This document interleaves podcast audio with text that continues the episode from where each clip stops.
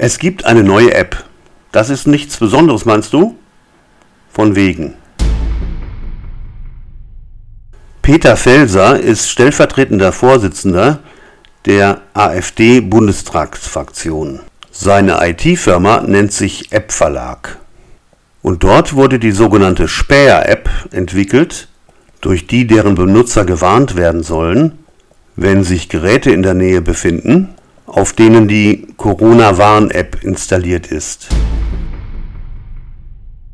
Um diese Späher-App geht es in dieser neuen Episode von KPL Audio, zu der ich euch herzlich begrüße. Die Corona-Warn-App tauscht verschlüsselte ID-Nummern mit anderen Geräten aus, die sich in der Nähe befinden und auf denen ebenfalls die Corona-Warn-App installiert ist diese ID-Nummern werden auf den Geräten gespeichert und nirgendwohin weitergegeben. Infiziert sich ein Benutzer mit SARS-CoV-2, wird das gemeldet und eine Benachrichtigung an alle anderen Geräte versandt, die während der Inkubationszeit eine ID-Nummer auf die beschriebene Weise hinterlassen haben. Diese ID-Nummern wechseln im Übrigen im Viertelstundentakt. Unter anderem die Experten vom Computer Chaos Club aber auch des TÜV und anderer Institutionen haben dies genau überprüft und festgestellt, dass niemand sonst Zugriff auf die Daten hat. Weder persönliche Daten noch Standortangaben oder sonst irgendetwas sind aus der App abgreifbar. Dessen ungeachtet entblödet sich der stellvertretende AfD-Vorsitzende Stefan Brandner nicht, die Corona-Warn-App als Datenkrake zu verunglimpfen. Stattdessen gibt es nun die Späher-App.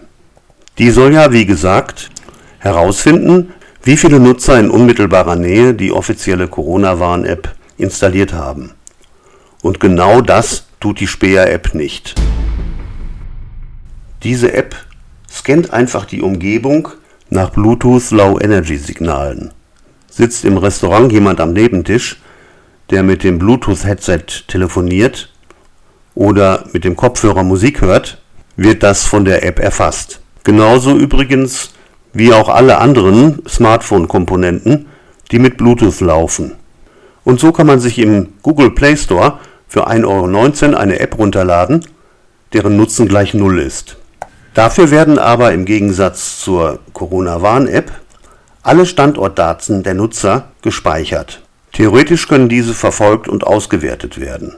Kleiner Lichtblick, Während die Corona-Warn-App inzwischen über 15 Millionen Mal installiert wurde, sind die Nutzerzahlen der Späher-App momentan im unteren dreistelligen Bereich anzusiedeln.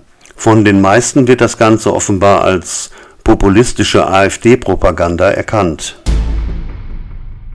Felser faselt von Zweifeln hinsichtlich der Daten in der Corona-Warn-App. Nun müsste er seine Mitarbeiter vom App-Verlag eigentlich einfach nur nachsehen lassen, was die Corona-Warn-App eigentlich tut. Deren Quellcode liegt übrigens offen einsehbar bereit und jeder, der etwas vom Fach versteht, nachsehen, was dort genau passiert. Das gilt übrigens nicht für die Späher-App, wobei Felser doch so sehr um Transparenz bemüht ist, wie er sagt. Bleibt nur das Fazit, wer keinen Wert legt auf ein von der AfD erstelltes Bewegungsprofil, der lässt die Finger von der Schrott-App. Die ist einfach nur überflüssig wie ein Pickel am Arsch.